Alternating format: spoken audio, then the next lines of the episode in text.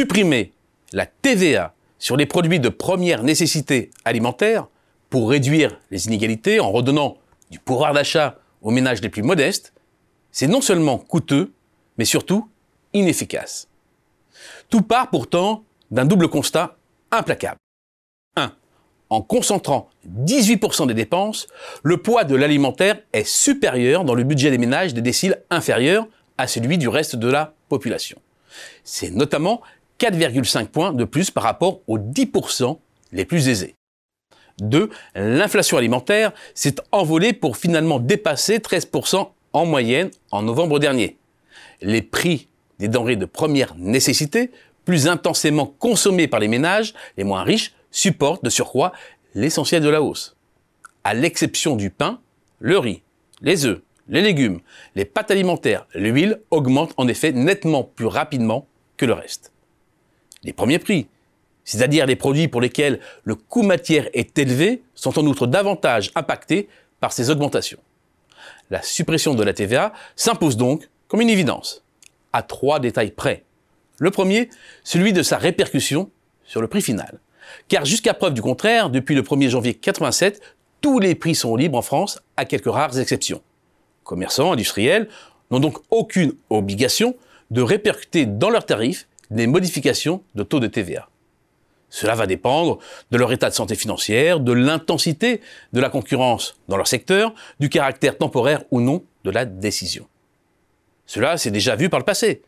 Le contrat d'avenir signé entre les représentants de la restauration et le gouvernement Fillon en 2009 prévoyait de partager équitablement les retombées du passage du taux de TVA de 19,6 à 5,5 entre les restaurateurs, leurs employés et leurs clients. Or, l'analyse de l'Institut des politiques publiques est sans équivoque.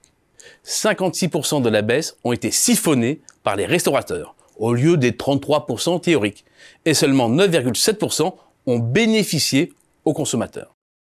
De même, les associations féministes n'ont pas constaté de baisse réelle des prix des protections hygiéniques après leur passage au taux réduit de TVA en 2015. À moins d'un encadrement strict des prix, une diminution de la TVA se transforme en partie en subvention aux entreprises. Il faut bien évidemment nuancer ce discours, mais au mieux, selon une étude de la Bundesbank, 60% des baisses de TVA se retrouvent dans les prix. 40% donc s'évaporent. Deuxième écueil, il est préférable de raisonner en termes absolus que relatifs, car les 10% les plus aisés dépensent plus du double en alimentation que les 10% les moins favorisés. En d'autres termes, le gain financier d'un ajustement du taux TVA sur les produits alimentaires, même de première nécessité, sera d'abord favorable aux plus favorisés. Il faut partir des masses en jeu pour bien comprendre. La taxe sur la valeur ajoutée, c'est près de 165 milliards d'euros de recettes en 2022. En prenant la clé de répartition donnée par la Direction générale du Trésor, un peu moins de 7% sont liés au taux réduit à 5,5, soit environ 11 milliards d'euros. Sous l'hypothèse que 70% de la suppression de la TVA soit bien répercutée dans les prix, en raison notamment de la férocité de la concurrence qui sévit dans la grande distribution, mais aussi compte tenu du poids des denrées de première nécessité, qui exclut les protéines animales dans les recettes de TVA à 5,5, et de la part des ménages dans les recettes de TVA, la somme en jeu pour les Français est d'environ 2 milliards d'euros. Une enveloppe à répartir entre près de 32 millions de ménages, soit une moyenne de 67 euros par foyer, avec des écarts importants aux extrêmes du simple au double.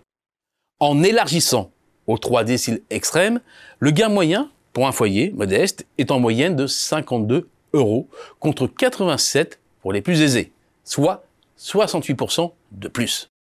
La suppression totale de la TVA sur les denrées de première nécessité, c'est une enveloppe à 3 milliards d'euros en intégrant les 30% captés par les entreprises.